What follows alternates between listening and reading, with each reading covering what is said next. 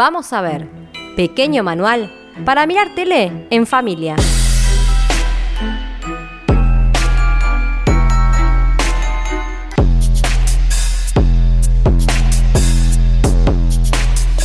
Si nos preguntan qué queremos para nuestros hijos e hijas, instantáneamente seguro que digamos que sean felices.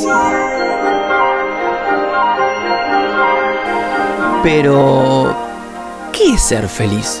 ¿Se puede serlo todo el tiempo? ¿No se creen que es un desafío demasiado grande? Una vez leí por ahí que no deberíamos buscar o enseñarle a nuestros hijos e hijas a ser felices, sino a que desarrollen fuerza vital para afrontar los momentos difíciles y capacidad de gozar y disfrutar de los buenos. Y disfrutar de los buenos. Y disfrutar de los buenos. Esto es básicamente lo que hacen Mei y Satsuki en Mi vecino Totoro. Un anime japonés estrenado en 1988, escrita y dirigida por Hayao Miyazaki. ¡Mei! ¡No deberías dormir aquí! ¿Y Totoro? ¿Totoro? Totoro estuvo aquí. ¿Totoro es ese troll del que habla tu libro? ¿May?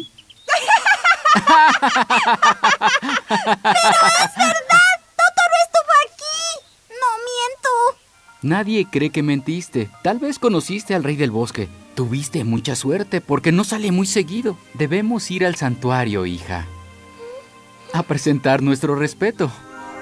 Estas dos hermanas de 4 y 11 años se mudan con su padre a una casa en una aldea campesina de Japón, para estar cerca de su madre internada por tuberculosis. Pero esta situación adversa no les impide a las hermanas disfrutar de todo lo que se les presenta en ese nuevo mundo. Mi vecino Totoro te moviliza desde el primer segundo, con su estética, cadencia, la vida en comunidad de la aldea y la magia de Totoro, un personaje fantástico y peludo que vive en un árbol. Lo siento, hijas. El tren llegó tarde y no alcancé el autobús. ¿Estaban preocupadas? ¡Conocimos a Totoro, papi! ¡El autobús felino! ¿Qué? ¡Era gigante! ¡Con los ojos grandes!